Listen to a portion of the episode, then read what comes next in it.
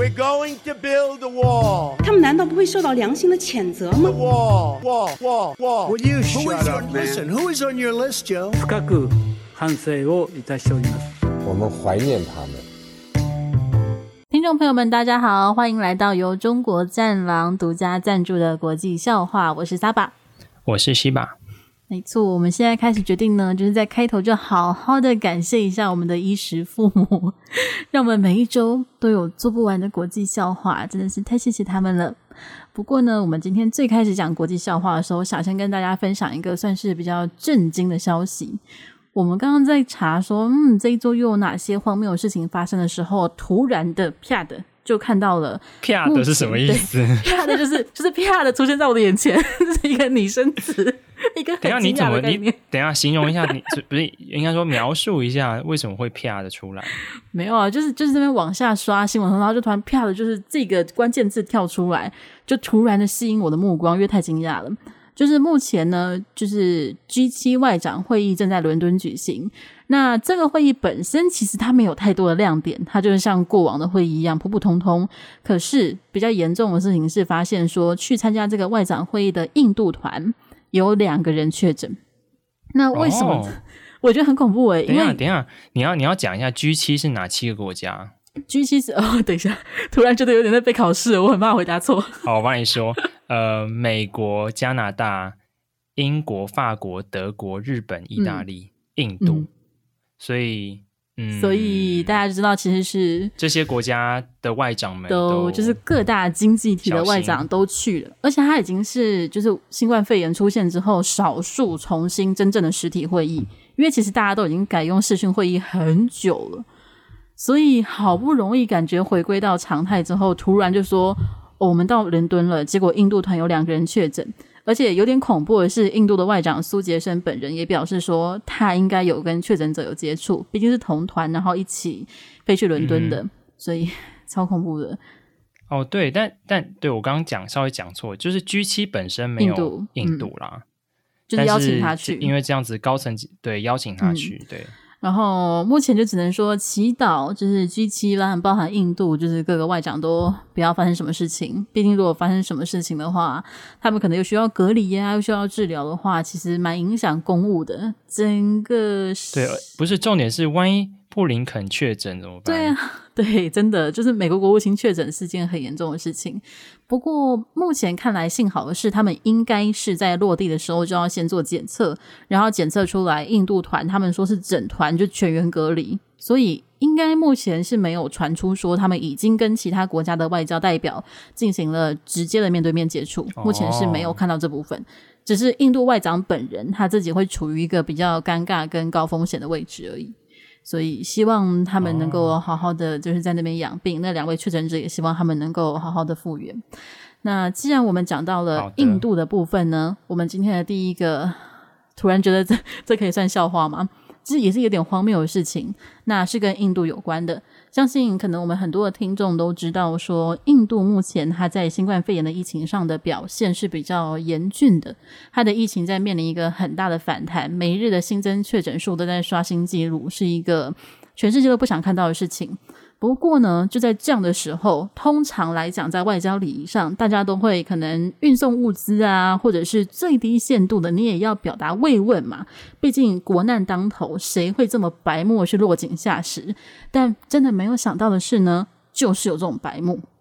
那这个白目是谁呢？谁？这个白目是谁呢？对，就是我们开头感谢的我们独家赞助者中国战狼。中国方面呢，真的是没有想到，我我真的没有想到，就是一个人的底线可以如此的突破我的想象力。中国方面呢，他们的算是官媒的什么微信公众号，反正就类似于中国的社交平台，他们就做了一张图，就嘲笑印度的疫情，就说什么我们来对比所谓中国的点火跟印度的点火，然后他就放上了两张图合成在一起。我现在讲一讲都觉得有点讲不下去，因为其实真的蛮反人道的。那所谓的点火呢，他就说中国的点火是中国发射火箭，因为中国在最近几天发射了火箭。然后另外一张他就贴上印度的有点像焚化厂的照片，就是 他这个对比就是要凸显出印度现在的疫情情况比较严峻，然后中国很厉害，科技在蒸蒸日上，我们发射了火箭超英赶美超印度，然后就一副洋洋得意的样子贴了这个文。不过比较惊讶的是，等一下这个是这个是谁啊？它是一个叫长安健什么，就是它是一个中国的官方的一个单位的微信公众号贴出来的，基本上大家直接把它当官媒了，okay. 讲白一点就是官媒了。所以可是很荒谬。没有啊，如果你你现在反过来想，如果当初是武汉爆发，武汉爆当初爆发疫情的时候，有人做这种事情，对，哎，对呀、啊，中国不知道会发疯到什么程度、欸。这已经不是弱华，这老实说，这已经不是外交问题了，这是全世界都会觉得这个国家太夸张了，是你太没有，这是人品太没有水准了、啊。就你怎么可能可以这么的没有人性的做这种事情？而且说真的，啊、他这次做这件事情。我觉得蛮值得安慰的是，中国人自己都很不满意，就他们自己都觉得太过分了。就是虽然中国跟印度最近因为从去年开始的边境战争问题，好，可能没有到战争，边境冲突、武装冲突问题，让两国的人民关系没有很好。但是在这件事情上，我觉得看到了一点中国的希望，就是中国民众也觉得这样太过分了，就觉得你怎么可以？对啦，泯灭人性，超级超级夸张的。好了，这就是我们对，嗯、然后。对啊，就是这在这件事情上有有媒体指出呢，就是就是这个公众号在这个时候就是嘲笑印度的疫情，其实其实是有点像给中国国家主席习近平一个响亮的耳光。为什么呢？是因为呢，四月三十号就是习近平才打电话给那个印度总统莫迪，表达对就是目前印度疫情。就是的关心嘛，然后就是慰问，说希望可以就是提供援助啊，嗯、结果才隔一天，就是这个就就有这样子的 po 文，外外就是出来打脸他自己，就出来出来打脸他自己，对啊，就完全抹煞习近平原本要表现出对印度的善意，这样子就很对啊，他原本就是还想要展现出哦我们泱泱大国的风范，而且他们的外交部啊，或者是就是各个就是。发言人当时就不断的鼓吹说，我们中国是在印度疫情爆发大概三月四月的时候是最先表达慰问而且送资源去的。然后他们的外长还是我 我忘记那个职称是什么，反正就还疯狂的发文说，哦，我们最近又送了什么，我们又最近什么送了什么东西哦，完全就是在炫耀自己的 KPI，就炫耀自己 成绩做得很好，就是在人道上面，在援助邻国方面做得很好，然后贴出这样的一个贴文，你告诉我你到底想要表达什么？完全哎、欸，等一下，你你你刚刚说那个 po 文的人，其实你说是在微信上，公众号、微博还微信？对，但他其实他其实是中共中央政法委员会的账号、欸，就就是，但是我们通常就是我习惯还是会称他为，嗯，就是 官媒、嗯，因为他就是对他其实是啊，他是他是官官，对，就是一个政府的社交媒体的一个宣传的一个。门道的部分，因为他通常也会用那个公众号宣传一些政令啊，或者是各种外交事项，嗯、就他什么都讲，所以通常写到相关的新闻的时候，会把它定义为比较接近官媒，反正就是官方的声音啦。讲白了就是官方的声音，就是 就想想看哦。但是就比较比较精确一点，是他们有一个政什么政法委员会啦，对对对对对，然后。就是、好，反正就是 中共官方又再一次的晒出了他们的底线，让人不知道该不该要惊讶。那我们的下一个笑话，下一个笑话呢？哦，下一个笑话，对，下一个笑话是我要带我要带来的、嗯，这跟上面第一个笑话其实有点关系，就是呃，也是嗯、呃，中国跟其他国家的冲突这样子。那这件事情呢，是最近呢，菲律宾的外交部长在推特上面怒屌中国。叫叫他们就是把他们滞留在南海的船只，要他们滚出去。然后英文的原文是 “get the fuck out”。嗯。对，然后就你知道，作为一个国家的外交部长，你在推特上讲这种话，就是其实有点不太合适。欸、对，不太合适。那你有看到，就是他发完这则贴文之后，他很迅速又发另外一则贴文，表示他为什么要这么做吗？你有看到那个吗？没有，就他就是很快就有人就是说，哎，你可以讲这种话吗？类似这样的疑问，然后他就贴一个贴文说，嗯、因为就是面对类似于就是我面对中国那种文绉绉的外交词语，已经一点用都没有了。他就是完全，他超级在气头上，哎、哦，就是完全就是气疯了。哎，但但你知道，他他其实隔一天，他就对中国外交部长王毅道歉，道歉在推特上。对他道歉，他说：“我他他说哦，他对于就是伤害对方的感情深感抱歉，并且赞扬王毅是他的外交偶像，偶像在思想和仪态上面都非常的优雅，自己难以模仿。优雅 不行不行，这这句槽点已经多到我真的不知道 不知道。”不是，我觉得他是故意要讲出来给我们笑。你说他是故意用反讽的形式，然后达到他的外交官该做的事情，然后同时又让别人看。哦，原来是这样吗？哦、我们现在在超级蓝色窗帘，他，但是，哎、欸，我真的哦，很欣赏他的仪态吗？很不是思想和仪态是什么意思？很，很特别的一个形容。他现在，哎、欸。对，而且是很优雅。啊、不是他现在完全有一种就是哦，我昨天喝醉酒了，不小心发出我的真心话贴文，让我隔天就再来道歉嘛。但我又觉得那是我的真心话，我又没有很想道歉，所以他 完全给我这种氛围，你知道吗？对，我就不是，而且才一天，他就可以转变如此大，欸、就是很。我原本以为他可以一直强硬下去，因为就是中国，他目前这次的事件真的蛮欺门踏户的。就是他从哦，对啊，我我们刚刚没有解释，就是为什么他，他大概从应该我记得没错的话，应该是三月初，菲律宾当时他们就抗议说，中国派了两百多艘的民兵船，所谓的民兵船就是他们不是军方船只，但是它是武装过的民船、民间船只，所以直接外界就称作为中共民兵船。然后他们是停放在具有呃主权争议的一个叫牛轭礁的地方。那牛轭礁本身它有菲律宾的一个名字啦，只是因为牛轭礁比较好念，所以抱歉。那这个地方本来在南海仲裁案，就是几年前菲律宾有申请南海仲裁，就是针对南海这一区域很多的岛礁或者是岛屿的主权争议进行仲裁。当时国际法庭的仲裁结果是，基本上几乎百分之百是倾向于菲律宾完全胜利。但是仲裁结果出来之后，中国方面就就表示说，就是以历史的角度来看。南方海域那个所谓的什么九段线都是我们的，所以这个法院所判的结果我是不承认的。从那之后，他就是开始有人造礁啊，然后就是从海南岛开始往南进行前进啊，对对对，直到这一次他真的很夸张，拍了我刚刚说了，派了两百多艘的民兵船停在那边。然后中国官方的说法是，哦，没有啦，就是呃，他们只是船只有点问题，遇到暴风雨，只是停着休息而已。哇靠！哇，刚好超敢讲哎！哎，谁谁 就是滑手滑到很累。对啊，哎，你可以想象，就是有一天你打开你家的门，然后突然发现围了两百多个人，然后坐在那边，然后他们每个人手上裤腰带上都插着一把枪，然后他们也没有拿出枪，就只是坐在那边，然后跟你讲，没有，我们只是累了休息一下而已。可以，可以，好赞，可以吗？很有画面吧？这件事情超不合理的吧？哦，好赞，对吗？所以很不合理，就导致说他严重到就是连本来超级轻中的杜特地都必须要出来强硬的表示，就是说他们不会不会退却，然后也有派军在那边疯狂的安排军演啊什么的。可是中国没有要走，中国没有要走，就是没有要走。哎、欸，但、嗯、但杜特杜特地他不是说中国仍然是菲律宾的恩人，虽然两国之间有冲突，但是不代表菲律宾就要变得无理、不尊重别人。哦、菲律宾事实上还有很多事情要感谢中国。哦、他这样说。哎、欸，我看到这个新闻的时候，我就觉得杜特地超强的，就他他怎么可以这样完全颠覆自己的外在的人物设定？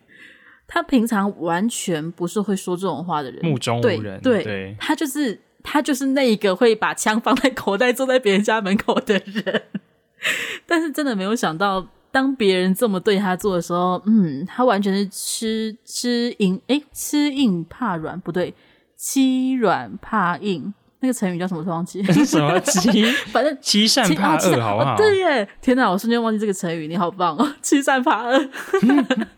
好啦，他完全就是欺善怕恶的类型。好啦，真的很可怜，他的外长还道歉。我我听他这样，我听他这样讲，我只会觉得他就是故意要讽刺吗？他也算是有点小聪明吗，就是他也不想要惹怒中国，然后他同时、嗯、就是他想要在中国跟美国之间，你知道两方都讨好。可是我觉得嘛，小聪明嘛，因为大家都知道这件事情是必须这么做的，可是他把自己搞得有够难看，我不知道他的选民会不会吃这一套啦。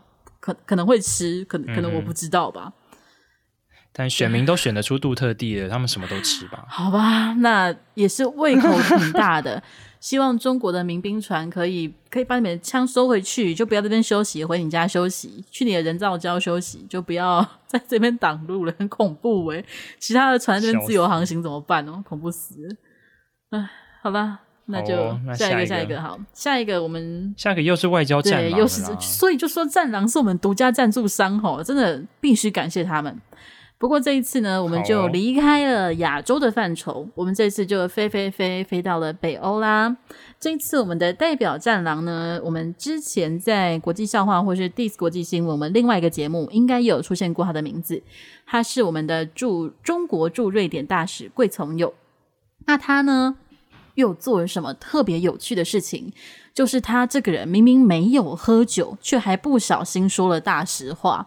就是现在，现在 现在的外交官员都这样吗？欸、说不定他有喝哦，说不定不喝酒没办法受访，是不是？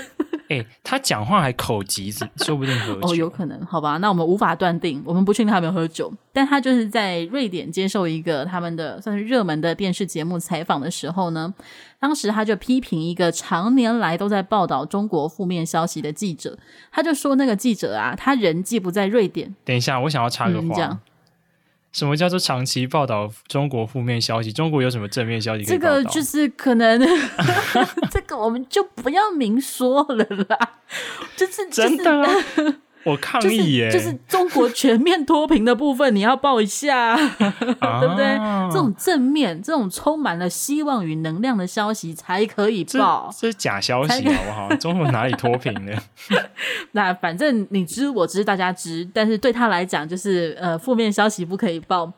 那他就是、啊、好，这个所以你要澄清，这是中国的 说法。呃、中国对都翻法入华言论，这样就是贵从有他认为，贵从有方面认为，就他就认为说那个记者他是在报道中国负面消息，所以他就批评那个记者说，他既不在瑞典研究中国，也不在中国研究中国，而是跑到，然后他就他就跟他就开始有点结巴，说跑到呃长期在台湾，呃当当然台湾也是中国的一个部分。哦，这个记者是在台湾、哦。对，记者现在待在台湾，他叫优野，然后他就还说什么，但是他在台湾分裂党局还是什么，就是他就当 局啦。当局，那你还给我打 给我打个什么字？他的发音是不是？反正对，因为他他就他，我觉得他讲话，我觉得他是很很慌张诶，就是他可能是要讲，而且我觉得他当时是要讲分裂国家，但是他不确定他要用哪个字才对，又很慌，就变成分裂当局。因为这这件事情语句并不顺啊。什么叫分裂当局？就是是什么？台湾本来是中共体制内吗？不是啊，所以没有什么中共当局啊，是分裂国家才对啊。但他就是不小心的就就慌了，啊、就说很分裂。他应该有讲分裂中国之类的，就变成分裂当局。然后他就说：“哦，那个记者频频发表反华错误言论，没有，人家只是反共。然后什么？那么后果就是中国人民不答应。”又是 等一下，中国人民我不是我，我觉得这句话根本就有问题。中国人民不答应，这什么狗屁后果？不是那个是他们的，我我不知道，可能是外交官必须要要具备的一个哦，这个是口头禅吗？哦、就是反正结尾只要加上中国人民不同意，十四亿人不同意，哦、就所有都都顺了，所有的话都顺了对。对，这样子就符合所谓的啊、哦，他的北京当局的理想了，对不对？这个时候当局就可以用。可是。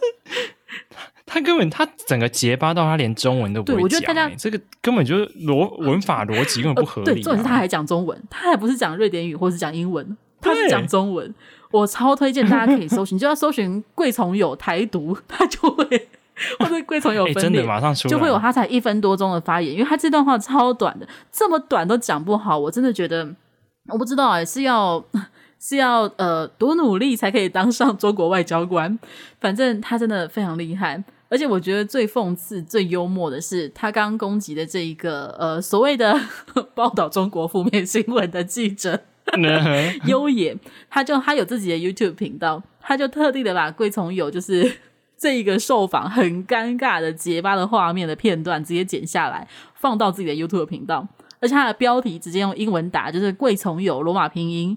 然后说台湾不是中国的一个部分，超级 超级坏，哎、欸，真的啊，超坏！我真的是我的我的坏心。哎、欸，他这样会害嗯，他会他会害害贵从有乌纱帽不保、欸？不会啦，人家贵从有不是说了吗？中国人民不答应，他已经说对了正确的那个通关密码了，啊、会通关的啦，我相信他会通关。但台湾人民答应，台湾人民是中国人民的一部分吗？对对对，我的我的逻辑跟他一样。大陆人民啊，他这样要讲大陆人民啊？没有啊，他是吧？哎，他们都是说中国人民啊，他们没有讲大陆人民啊。可是他，可是他，他是我讲中国人民，那以他的逻辑，就是中国大陆加台湾的话，那台湾人民不答应啊？他觉得他他觉得台湾人民没有不答应啊，但是我不知道什么，他觉得待在台湾就、哦、就是不行，报道中国啊啊那个。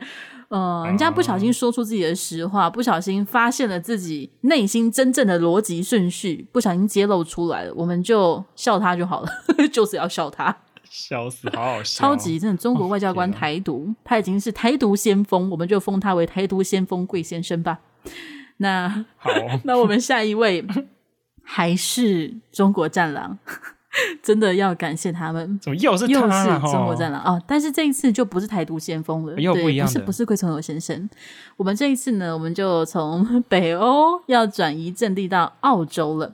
这一次呢，是中国驻澳洲大使，天哪，真的每一个都干到大使级别，然后在那边讲干话，还不是小小的秘书处或者什么？对，又是大使。这一次呢，是中国的驻澳洲大使陈敬业。他就在一个公开的什么怪名字啊，很很特别的名字，兢兢业业嘛，或者是要竞争啊，我我也不知道他想要表达什么。反正他就是陈敬业先生，他就在一个呃公开的商会演说的场合，他就说，就就对于近来啊中国跟澳洲的关系很紧张这件事情，发表了一个他本人非常生气的言论。他就很生气的说，中澳关系的恶化。完全都是澳洲方面所造成的，北京完全就是受害者。就哇，什么意思？听不懂。当当场的那些观众不是傻眼？可是当场的观众应该都是他的粉丝吧？就大家都是中国人民的部分，啊、中国人民不答应啊，啊不答应。所以他他讲中文，他讲中文，好像是讲中文，因为他好像是，啊、所以其他人听好像是中国商人的商会。但是啊，我那，那真的是给童文成听啊！啊但重点是我我看到这这一段文字稿的时候，我整个觉得，我靠，小学生吵架都没有这么弱吧？就是都你的错啦，完全都你的错啦！澳洲怎么可以说我人权有问题？告老师哦！对啊，告老师哦！澳洲怎么可以说要调查我的武汉病毒的源头？不可以啊！你怎么可以来我家？不让你来我家，完全就是这个概念，这超级超级任性的，而且就是。但是中、嗯、但是中澳关系变差，最近也有一些进展。哦哦，对，中澳关系变差，就除了最开始疫情的时候，澳洲说要调查源头，然后牵扯到武汉，让中国不爽之后呢，就是双方要寄出关税。结果澳洲现在对于中国的防范意识超级无敌升高，升高到直接喊停了维多利亚州，就是澳洲的其中一州，跟中国合作的一带一路项目。然后，另外他们的总理莫里森也直接表示说，开始审查一个叫做达尔文港的港口。当时这个港口他们签约说租给中国九十九年的时间，听起来超危险的。什么、啊？怎么会这么？这什么、啊？这听起来完全就是一代那个斯里兰卡一样哦。对啊，就是负债太多的国家才会做这种租约吧？结果没有，他们也没有也没有欠中国钱。对啊，就没有欠钱，还租九十九年。然后，其实他们当时要租的时候就已经有很多的争议。当时美国总统是、嗯、呃奥巴马，那有争议是因为美国的军事设施就在那个港口附近，所以等同于他可以从那个港口去窥探到那边的美军机密。所以当时签下这一个、嗯、呃租约的时候是上一任澳洲总理博什么我忘记了，反正是上一任总理。当时奥巴马是直接很生气的公开表示说：“你怎么可以完全没有跟美方？”谈论过，因为大家美美澳之间是很重要的军事盟友，所以其实这件事情也很荒谬。嗯、那现在呢，他们终于感受到来自于北京当局的威胁，所以要重新的审视。结果中国就很生气啊，他就说啊，呃，北京是受害者啊，你先签约的，你怎么可以毁约啊？这部分听起来是蛮合逻辑的，但是反正他就是这么说嘛。哦、然后呢？刚刚陈敬业先生不是说到全部都是澳洲方面造成的嘛？都是澳洲威胁中国啊，然后北京是受害者嘛？可是他在同一个场合，他接着就缓缓的说出，下一个受到影响的应该会是澳洲的旅游业吧？嗯，他就默默的说出了这句话，呃、完全听起来完全预告是不是超级？哎，这这这不是威胁，什么才是威胁？就是你讲完别人一堆坏话之后说，哦，那呃下一个会什么什么受到影响哦，唉，这真的很有中国战狼的风范，真的是学的非常的彻底。啊、好好奇，但好奇，但好好奇，它旅游业是可以怎么影响？所以他就是不要让中国观光客去澳洲吗？对啊，因为中国观光客老实说，对于可能百分之五十以上的国家，都是最大宗的旅游观光来源、资金来源吧。啊、因为毕竟他们人就多，然后也很爱买精品，很爱消费，很爱呃爱炫富的人也比较多一点。虽然觉得有一点有一点不知道是不是针对中国，但是目前看到表面上是这样。所以，哎、欸，可是如果这样的话，我会乐观其成诶，因为这样的话，台湾跟澳洲就会变成唯二两个被中国官方完全制裁的，就是在旅游业上 被制裁的两个国家。哎、欸，对耶，应该关系变很好吧？关系会变很好，我真不知道了。但是，就我们就跟澳洲成立一个旅游泡泡，这样。对耶，除了啊，除了澳洲跟台湾之外，他好像没有对谁寄出明显的观光制裁吧？就是完全就是说禁止中国观光客去的，应该是有台湾嘛？目前，目前对，对啊，台湾明明是中国的一个部分，下一个就澳洲了，加油加油！什么？我说中国不是说台湾是台台湾是中国的一部分吗？怎么自己家都不能来啊？真可怜哦，自己家都不准进来、啊啊，所以你家不是你家了？对啊，对啊。而且我记得那个时候他禁止陆客来台的时候，就是他好像是不发自由行签证，对不对？然后对对对，刚好就是他不发之后没多久。新冠肺炎就爆发了，我记得 啊，好赞哦！我记得那时候很多人还感谢中国，我是说台湾人感谢中国，就是哦，你先一步帮我们把危险就是先大幅度的减少了，就是很感谢中国提前的不让中国人来台湾。我觉得台湾在初期祖国的爱意，祖国的爱意，我们感受到了，是不是？笑死！OK，谢谢。好了好了，不过我们战狼的故事应该哦，哦应该结束了吧？我们接下来终于有别的参加者，对不对？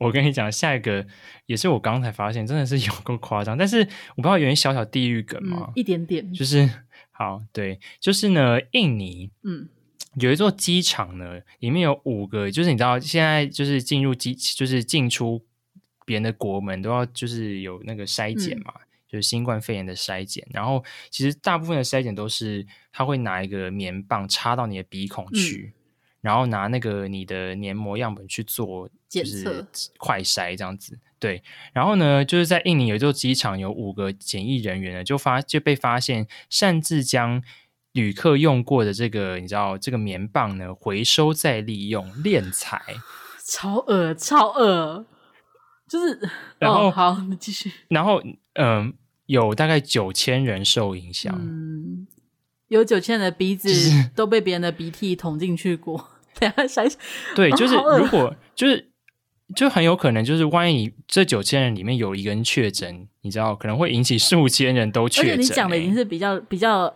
呃不那么恐怖的故事。如果这其中有两个人是不同的变种病毒，Oh my god，, oh my god 对不对？Oh my god，而且如果不止这两种病毒，还有更多，有九千人呢，Oh my god。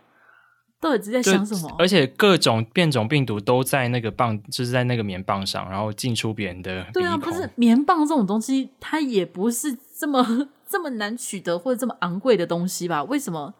哎，为什么？你你他你就想他他省下九九千根棉棒嘛，然后他就拿去卖，你知道吗？然后就就是印尼的警方就发现，就是他们就是这这几个检疫人员，就是用这个方式来敛财，然后图利了将近十八亿印尼盾。那十八亿印尼盾大概是三百五十万台币这样子。对。然后九千个棉棒价值三百五十万台币，maybe 说不定很贵啊，我不知道。等下，棉棒是这么贵的东西吗？太贵了，我不知道。但但他就说，印印尼警方就是估计，就是说他们从中获利了大概三百多万这样。Uh huh. Huh. 而且你知道三百多万在印尼简直就是超大的钱啊！因为警方还说，就是有一个其中一个嫌犯呢，就是把他图利到这个钱去建豪宅。哇塞，哇塞，他拿去建豪宅，他家的名字要叫什么？新冠肺炎市值吗？为什么？好荒谬！整件事情这超荒谬的，就是从前面互捅就已经很荒谬了，还可以去建豪宅。而且你知道，让我非常好奇那个检测啊，但是它可能是因为是还是包含检测剂，我不知道它到底哦，有可能啊，应该有检，可能有检。对，很贵哦，九千人检测就可以价值哦。对，这样仔细想想，其实检测这件事情真的蛮贵的，九千人就要花费三百五十万。啊、仔细想想，真的，现在航空业也不简单，现在政府真的不简单，额外支出超多。他可能他可能九千人没有做检测吧，嗯、他就是随便乱捅一捅，然后就就假装有做检测，maybe 之类的，嗯、就是反正就是用各种方式去。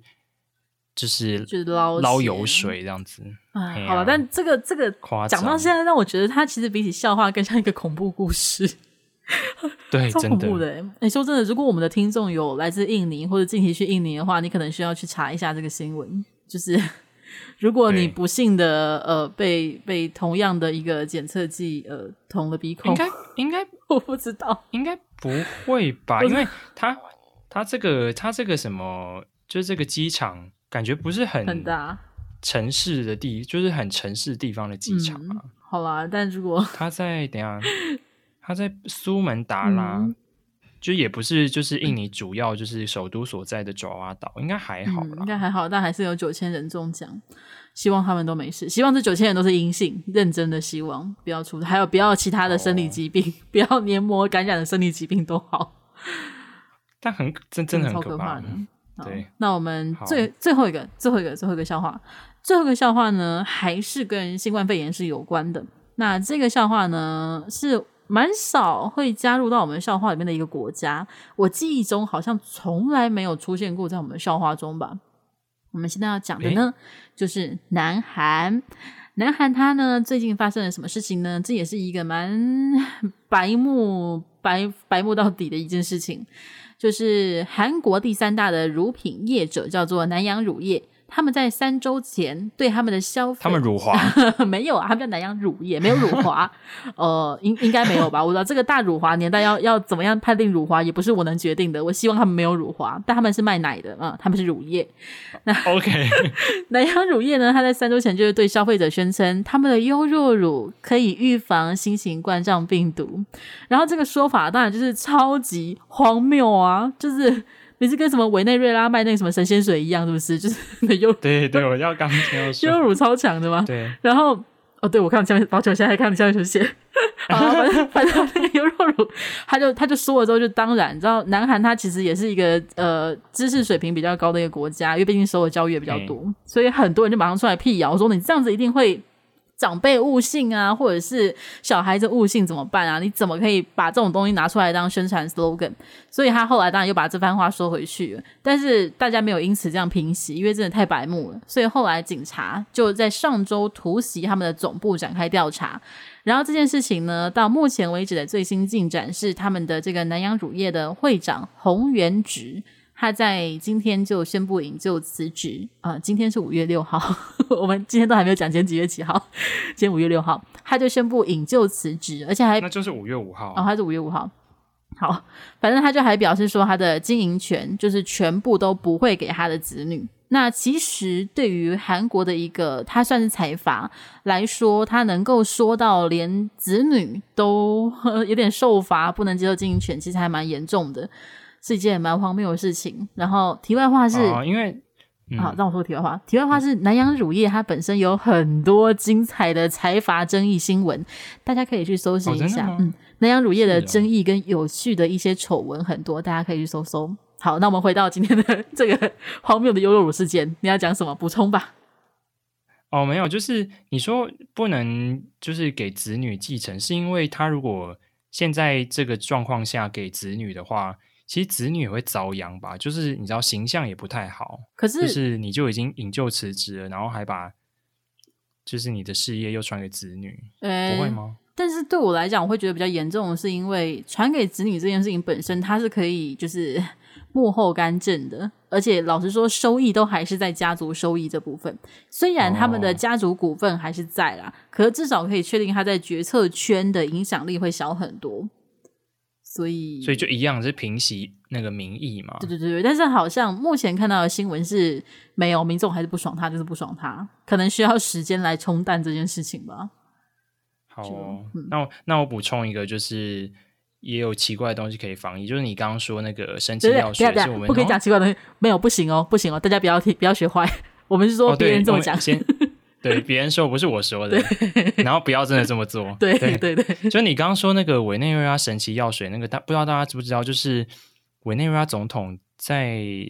要前几个月，嗯，就说他们要推出一个就是口服药水，是一个非常像眼药水的一罐小东西。对，然后呢，你口服十滴就可以治愈新冠肺炎。嗯，这是委内瑞拉总统说的，不是我们说的。对，他说的。嗯、对，然后出他一说完，那个脸书他他成立的脸书专业就消失了，就对就被 FB 删掉了。FB 就表示这个这个总统说的话不可信，散布假消息。